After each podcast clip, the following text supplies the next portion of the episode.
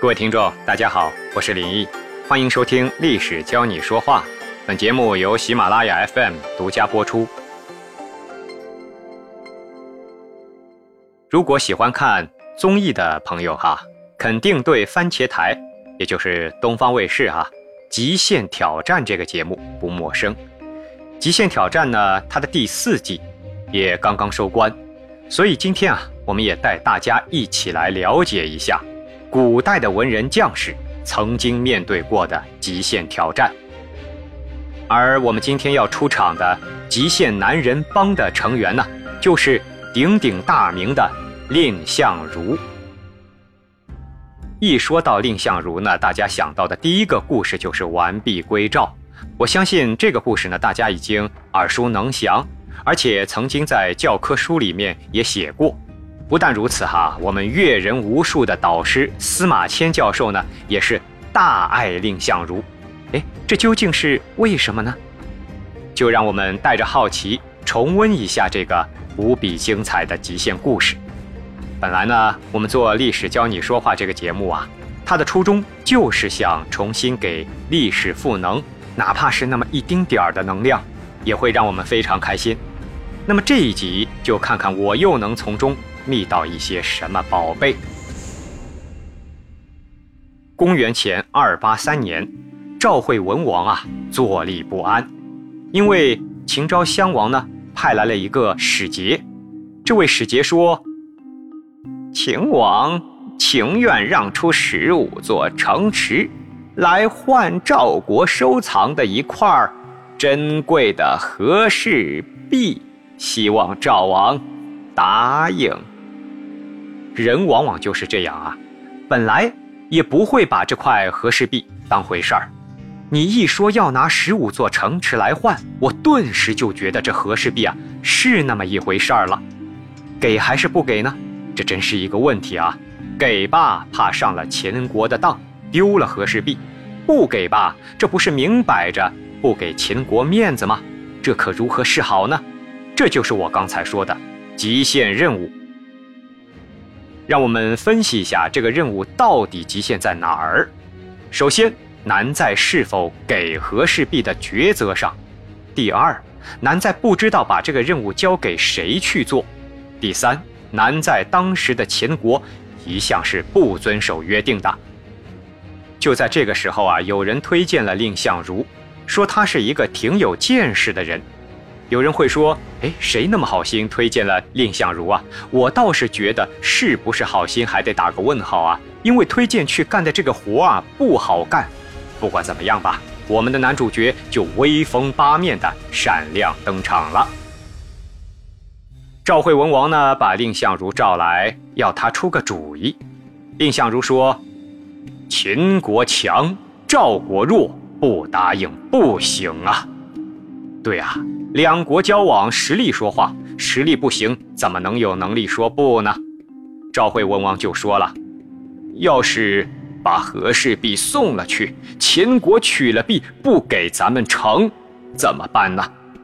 蔺相如说：“秦国拿出十五座城来换一块碧玉，这个价值是够高的了。要是赵王不答应，错就在赵国。”大王把和氏璧送了去，要是秦国不交出城来，那错就在秦国。宁可答应，叫秦国担这个错。赵惠文王说：“那么就请先生上秦国去一趟吧。可是万一秦国不守信用，怎么办呢？”蔺相如又说。秦国交了城，我就把和氏璧留在秦国；要不然，我一定把璧完好的带回赵国。于是，蔺相如算是领取了这个极限任务了。常言道啊，不想当将军的士兵，不是好士兵。古人呢，也像今天的人一样啊，希望呢自己能够顺利被提拔，最好是那种破格提拔的。但要想被破格提拔，是一定要做出非一般人的业绩的。现在，我们就一起来看看这个草根职员蔺相如如何通过极限任务变成了明星学员。蔺相如呢，带着和氏璧到了咸阳，秦昭襄王得意地在别宫里接见了他，蔺相如把和氏璧呈现了上去。秦昭襄王接过和氏璧，哎呀，看了看，那是开心的很。他把璧递给了美人和左右侍臣，大伙一起来欣赏。大臣们都向秦昭襄王庆贺啊，好像这璧啊就是他的了。蔺相如站在朝堂上等了老半天，也不见秦王提换城的事，他就知道秦昭襄王不是真心拿城来换璧，这已经说明了蔺相如非同一般的洞察力呀。于是他马上在这个时候把洞察力转换成了思考力，开始琢磨着：你们玩得开心哈，把我当猴耍。可是币已经落到了别人手里了，怎么才能拿回来呢？等到思考出了解决方案，蔺相如又使出了超乎常人的极限行动力。他急中生智，上前对秦昭襄王说：“这块币虽说挺名贵，可是也有一点小毛病，不容易瞧出来啊。让我来指给大王您看。”秦昭襄王信以为真，就吩咐左右侍从把和氏璧啊递给蔺相如。蔺相如呢，一拿到璧，往后退了几步，靠着宫殿上的一根大柱子，瞪着眼睛，怒气冲冲地说：“大王派使者到赵国来说是情愿用十五座城来换赵国的璧，赵王诚心诚意派我把璧送来。”可是大王并没有交换的诚意，如今币已经在我手中。大王要是逼我的话，我宁可把我的脑袋和这块币在这柱子上一同砸碎。说着，他真的拿着和氏璧，对着柱子做出要砸的样子。故事说到这里，大家应该也明白了，蔺相如使出了极限演技。秦昭襄王呢，怕蔺相如真的把这个璧给砸坏啊，连忙向他赔不是，说：“哎，先生别误会，别误会，我哪能说了不算呢？”他就命令大臣拿上了地图来，并且把准备好换给赵国的那十五座城呢，指给蔺相如看。蔺相如想啊，可别再上他的当啊，于是他就说。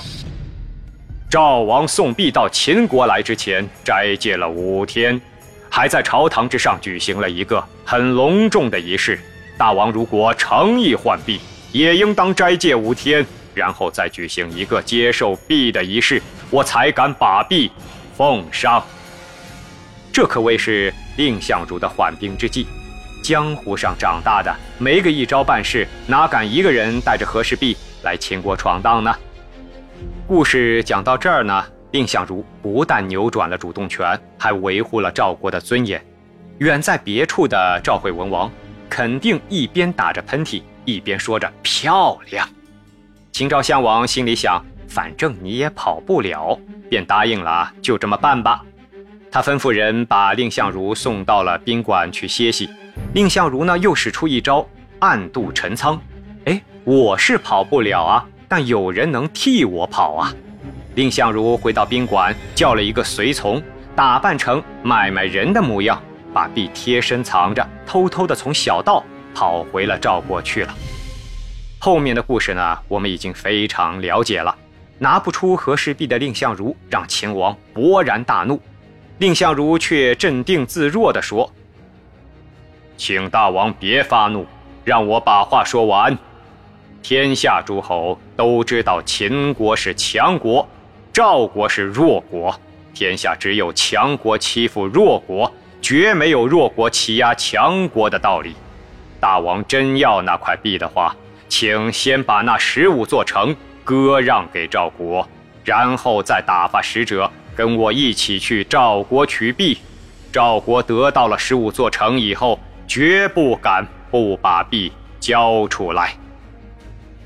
蔺相如这种气度啊，正是让司马迁也为之动容的极限态度，那就是生死对他而言也不过嗖嗖。当蔺相如拿着和氏璧站在秦王面前时，就已经抱着必死的决心，孤注一掷了。再配上那么一点演技，就显得让秦王特别心里不舒爽。秦昭襄王听蔺相如这么一说，又说得振振有词。也不好意思翻脸，只能说：“一块璧不过是一块璧，不应该为这件事伤了咱们两家的和气。结果还是让蔺相如回赵国去了。蔺相如的必死之心激发了他巨大的潜能，当勇气、灵气和运气都加持在蔺相如一个人的身上时，他才能完成这一流传千古、永垂史册、一战成名、咚咚咚咚的极限挑战。好了，让我们来分析一下蔺相如说话的技法。这个技法有一个非常接地气的名字，叫做“捅破窗户纸”。捅破窗户纸呢？这个技法非常有趣，它是指说话双方都知道彼此在说什么，在干什么，但是呢，大家一开始都很含蓄，就是不把这个事情说破说穿。至于这个背后的原因，肯定是要具体问题具体分析了，直到有一方把这件事给说透了，那么事情也就基本画上了一个句号，或者另起炉灶吧。这个技法的重点在于，第一。要捅得破。第二呢，捅破的对象是窗户纸。捅得破呢，要求去捅的行为人必须具备这个说话的能力啊，别捅一半儿不捅了，或者自以为捅破了，其实根本不是那么回事儿。能力很重要啊，不然有一句俏皮话怎么说来着？不怕虎一样的敌人，就怕啥一样的队友。因为今年是这个年份啊，我就不把这个字给说出来了。至于把窗户纸作为捅破的对象，原因就再清楚不过了。因为你如果去捅的不是窗户纸，而是水泥墙，你说除了你的手指被捅断掉之外，还会有什么其他结果吗？不会啦。所以啊，必须是窗户纸，也从另一个侧面说明了原先这件事已经半透明了，而不是严严实实让人不明白，只是有人不想捅破它而已吧。完璧归赵的事情呢，其实秦赵两国对于彼此的想法都很清楚，大家都是什么实力，谁会不知道吗？问题就在于不能随便翻脸，谁先翻脸谁吃亏。赵国如果为了和氏璧先翻脸，秦国就有理由去打他；秦国如果为了和氏璧先翻脸，那就是耍流氓啊！东西是人家的，你有什么理由夺人所爱？传出去啊，就不好听了。蔺相如的成功之处呢，就是在于率先捅破了这层窗户纸，这是秦昭襄王不想看到的结果。他极力避免的就是窗户纸被捅破。如果真是那样，他就无话可说了。你看看蔺相如说的那些话啊，说天下只有强国欺负弱国，绝没有弱国欺负强国的道理。赵国得到十五座城以后呢，绝不敢不把币交出来的。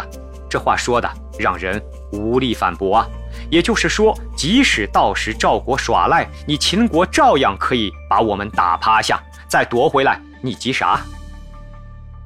接下来呢，让我们从现今的视角来给史料中的对白做一个综合评定。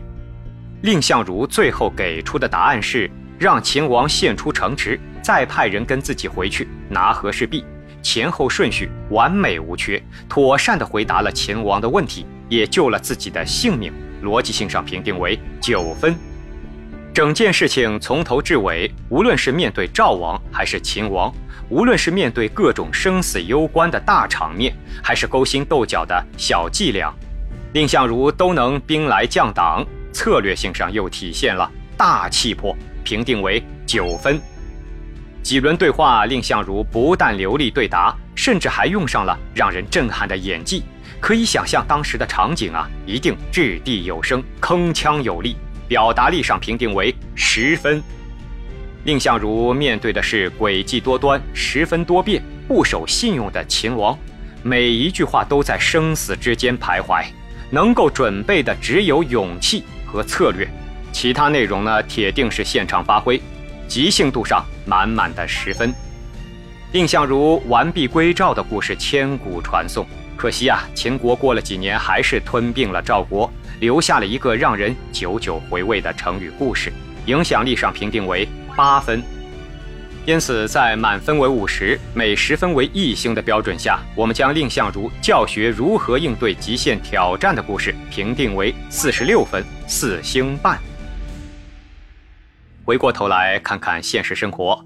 捅破窗户纸的技法使用基本模式都是这样的：对话双方呢，基本都清楚事情的核心部分，但因为双方实力的不同，目的的不一样，一方想要含糊其辞，掩盖真相，不让窗户纸被捅破；另一方呢，正好相反，必须让真相暴露在大庭广众，让对方找不到翻来覆去的理由。我来举个捅破窗户纸的例子给你听听啊。作为一名大学教师，你知道我最不愿意听见别人说什么吗？哈，你猜不到的。我告诉你啊，我最不愿意听见别人对学生说：“好好读书，现在苦一点没关系，咬咬牙，等你进了大学就快乐了，就自由了，就不那么苦了。”这句话说完呢，感觉我们这些大学老师都是吃闲饭的，不干活，天天逗着学生玩。当然了。到了大学，自由一些是对的，但自由的是思想，不是学习的态度。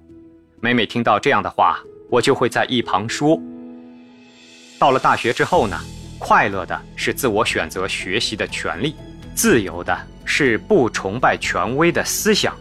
但就学习本身而言，可能比以往任何阶段更累，因为你不再是面对语数外、数理化。而是面对全世界的知识和文化，要知道，学习是一辈子的事，没有哪个阶段是可以不咬牙不坚持的。成年人的世界哪有容易二字？只有不容易，才能让你情真意切地感受到满满的幸福。无论这段话是否刺激到了莘莘学子们，但这层窗户纸我必须捅破，因为。我讲的是真相，我更在做出一个示范，利用说话技法，同样能够维护事情的真相。